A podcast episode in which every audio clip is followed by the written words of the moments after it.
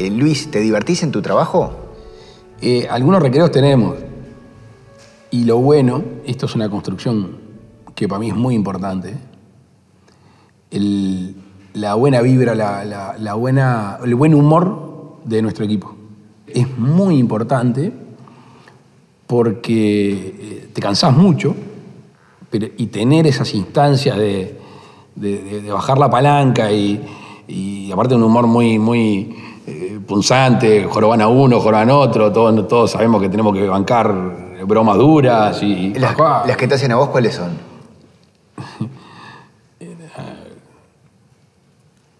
Me agarran para andar, me agarran para andar con, de todo un poco. Desde que estoy quedando pelado hasta... El tic del pelo te lo dicen el... No, me ponen, me hacen... este, no, que joroban sobre los discursos. Dice, oh, espantoso. Ahora que me hablas de los asesores, déjame leerte una frase que, me dijo a mí la nata en una entrevista hablando de, de política y de humor, pero que quiero ver qué opinas.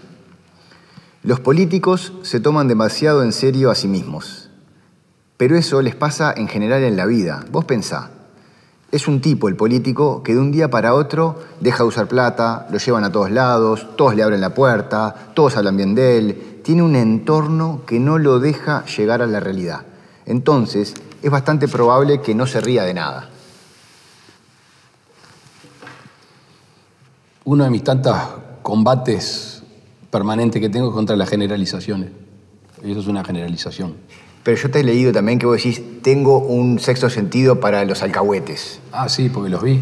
Y él se, también se refiere a todo ese séquito que está Pero la alrededor. generalización nunca es buena, Facundo. Nunca. No voy a cometer la imprudencia de generalizar sobre periodistas porque estaría siendo injusto. También hace mucho la personalidad de uno. A mí no me gusta que me digan que hago todo bien. Tampoco me gusta que me digan que hago todo mal. Y, no te voy a decir que me encanta cuando me critican. Te diría que más bien no me gusta mucho. Pero está, loco.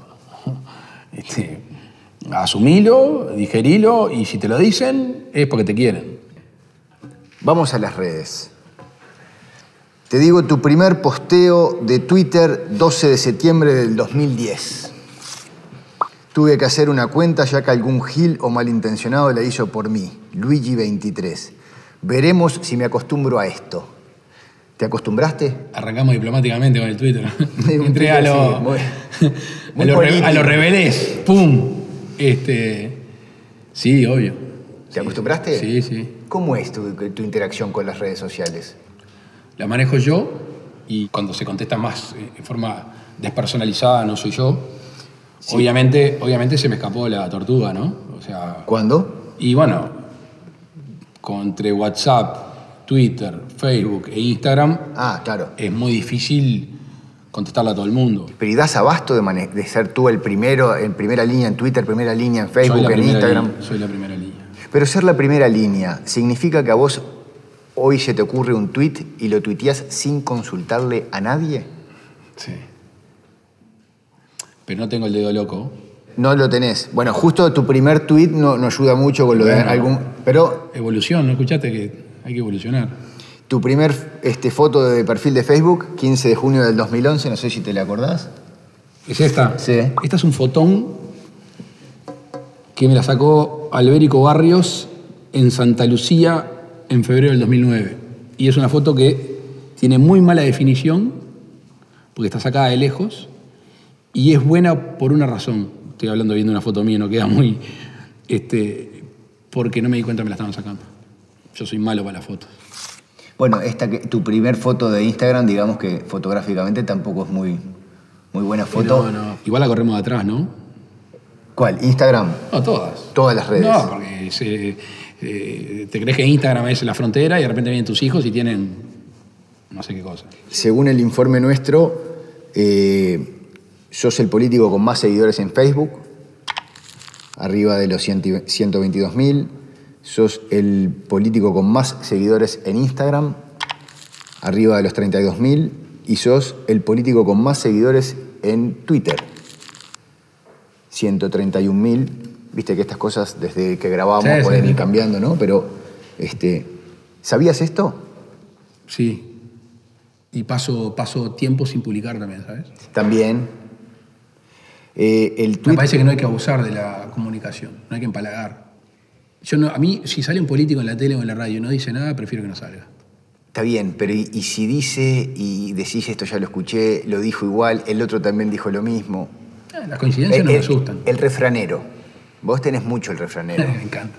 ¿Te encanta? ¿Y, y no sentís que aunque sea genuino como her- herramienta de comunicación se te puede gastar? Uh, la calle te va No, a hay decir... un periodista que me tiene loco, que me dice, vos ya te lo escuché 20 veces. Le digo, sí, estoy un poco reiterativo. A mí que vos dejá con más palos que la llamada. Le digo, está, loco, la tengo, es una muletilla ya a esta altura.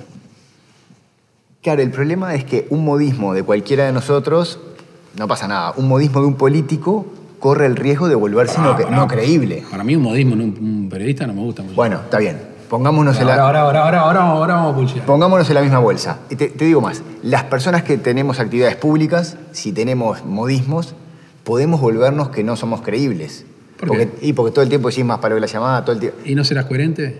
Bueno, pero te lo pregunto, ¿cómo vivís con eso? Porque capaz No, que decís, no, soy la- coherente. La, la verdad que No, te afecta, no me digas que no te ¿Qué afecta. cosa? No, que te digan, che, pará de decir más palo que las llamadas porque lo dijiste esta semana afecta, porque 23. Si me afecta eso, loco, eh, estaría con una- un ateneo de psicólogo. No, no. Una vez hiciste terapia, dijiste. Sí, a los 10 años. Dijiste una frase que entré con dos Y problemas salí con cuatro.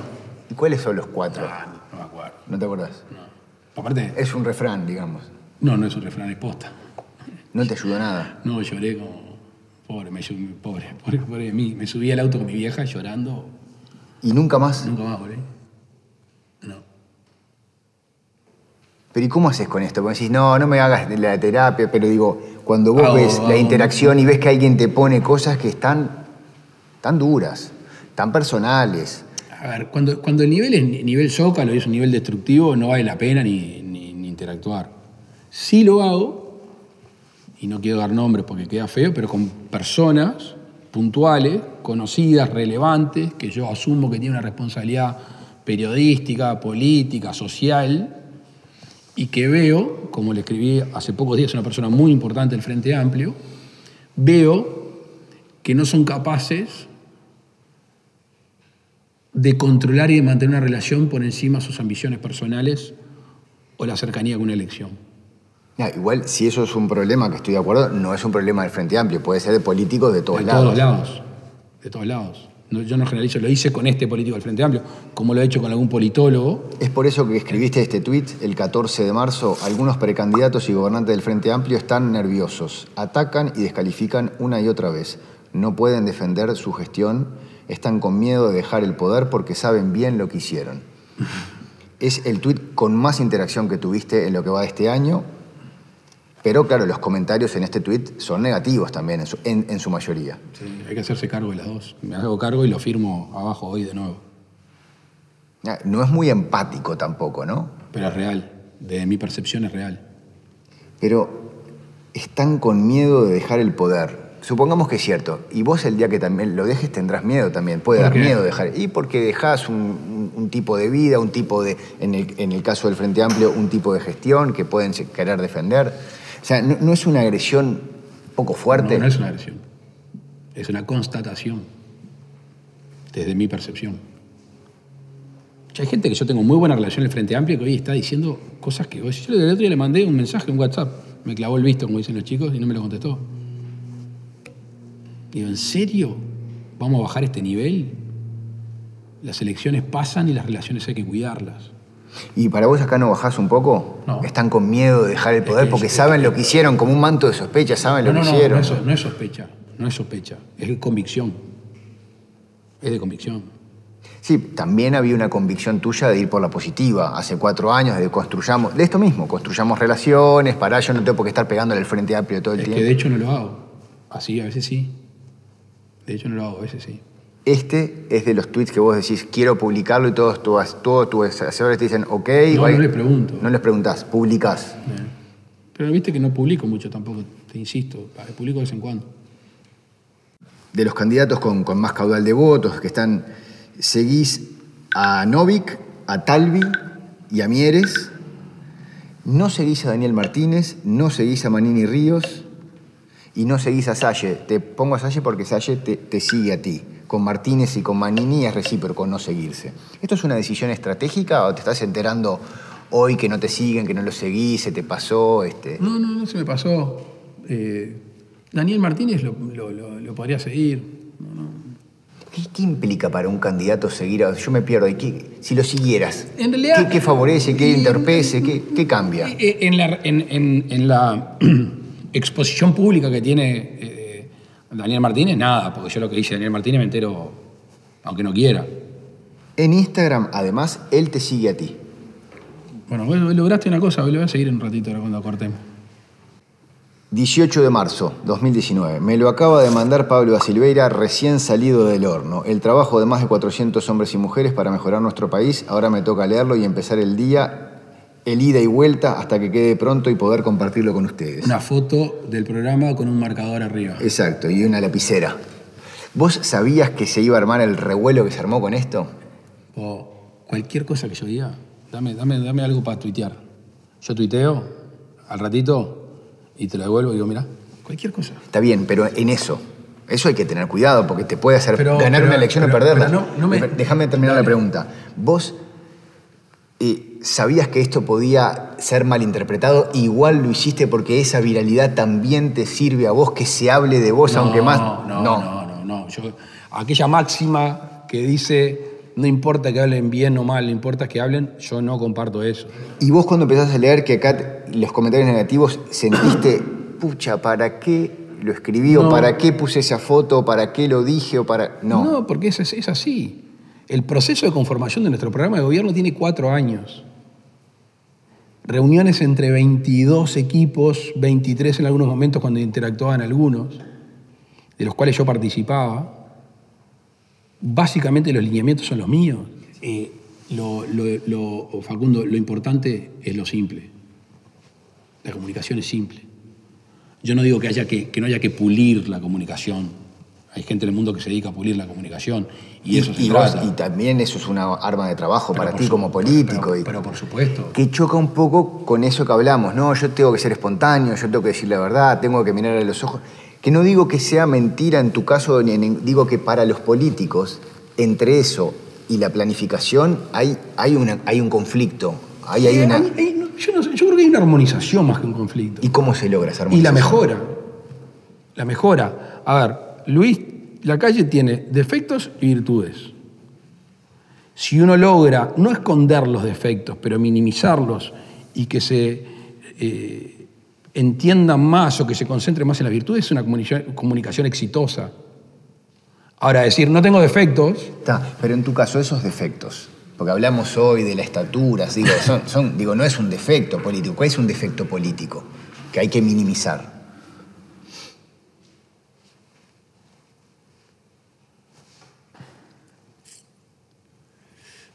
Mira, hace muchos años, muchos años, eh, mi viejo no, es de darme consejos verbales, pero aquel, aquella vez me lo dio, me dijo, movimiento no es acción. Sí, yo puse la misma cara que vos, Movimiento. no es acción. Y el, el movimiento a veces es una, una- una- una forma de, de una respuesta a, a la inactividad o a la inseguridad del, del- del estar quieto. Entonces, el movimiento parece que estás haciendo una cosa, que no es acción. La acción supone un movimiento con una planificación anterior determinado un fin. Y, en la vorágine de la política, Puede haber mucho movimiento sin acción. es sin acción. ¿Pero eso es un defecto tuyo? Eso es una, es una, una mm, tarea diaria. Contra la que batallás como político. Diariamente, diaria. Por eso el movimiento es tuitear, la acción es la prudencia en el uso de las redes, que en este gran hermano que vivimos, el exceso con movimiento no termina siendo una acción. Contenido personal. Sos de los candidatos que postea contenido personal, sobre todo en Instagram. Acá, este, una foto que estás con barba. Esto me imagino que es en La Paloma, ¿no? Sí, en La Serena. Esta otra el acá. lugar nuestro en el mundo. Este, sí, yo me, a, mí, a mí me gusta dejar, me gusta no afeitarme.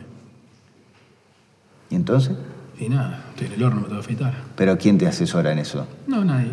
¿Y por qué te tenés que afeitar? Y no sé, más prolijo. A ver, como todos, si escuchás, dicen, vos dejate la barba, vos sacate la barba, está, me afeito. está. La verdad que nunca lo puse en una evaluación, ni lo puse en un focus group, ni nada. A mí, eh, no afeitarme es sinónimo de, de vacaciones. ¿Cómo es esto con, con tus hijos?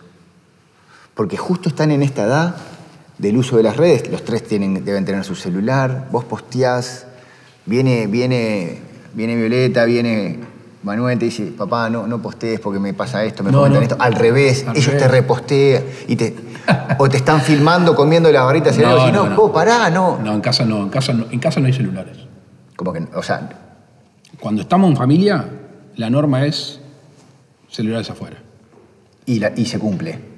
un 95%. Ese 5 sos, sos vos yo, o sos, sos yo, vos. yo, yo. Y Pero esto, esto que tú lo haces espontáneamente con tus tres hijos, con tu esposa, eh, ¿no te da un poco de cosa decir, pa, los estoy exponiendo? También vos viviste la exposición como hijo de un político, no, ¿no? estos están mucho más Mucho más que... expuestos. Por eso, y, y es complicado eso. En esto se entrega todo. Y ellos también. El otro día lo maté al obispo que compré en el directorio cinco remeras eh, con la imagen de, Herrera. Y estaba compré una para cada uno. Y atrás en la quilla de nuestro barco y en de eh, aún mejor las aguas embravecidas. Y está, no las usa nadie. Luis agarró casi todas y las usa todo el día. Y lo llevé al acto de San José. Y cuando veo al loquito, abajo del buzo tenía la, la remera de, de Herrera. Ese día lo maté, le digo, voy a hacer una cosa, le digo. Y le digo, Luis, vení, subí. En- ahí en vivo, o sea, le hiciste lo mismo que te hizo tu padre, que dijiste que te arruinó el Sí, día. no eché a hablar. Ah, Entonces no. le digo, vení. Me dan un minuto, le digo, sacate el buzo, le digo. Y le, le digo, ponete de espalda. Pobre. Y agarré y leí la frase. ¿Le pediste perdón después? No, no. Y en el auto te dice gracias papá o te dice, ¿por qué me hiciste eso? Pasé vergüenza. Son parte del equipo. No son tímidos, no, no. Sí, son, son, son normales. Algunos tiempos le gusta un poquito más, menos la exposición. Y los Manu el otro día le digo, vos vení que quiero que suba. No me hagas la de Luis, vos. El Luis, mal. No me hagas la de Luis. Tranquilo. Pero los aconsejás de que no miren todo lo negativo que No, van a decir sobre vos. Les decís, miren que si dicen estas cosas no les No, crean. Esta eh, campaña fue muy jorobada, Facundo. Muy jorobada. en- entonces, Hubo terrorismo político. entonces, Y bueno, este, Loli tuvo que, que sentarlos un día y hacerle escuchar los audios. ¿y por qué lo hizo Loli y no lo hiciste tú?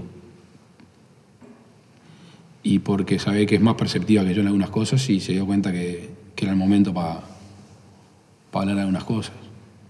Pero estabas ahí tú cuando lo... No, no estaba. No me enteré después. Dijo, vos, esto es lo que dicen de papá, esto es papá.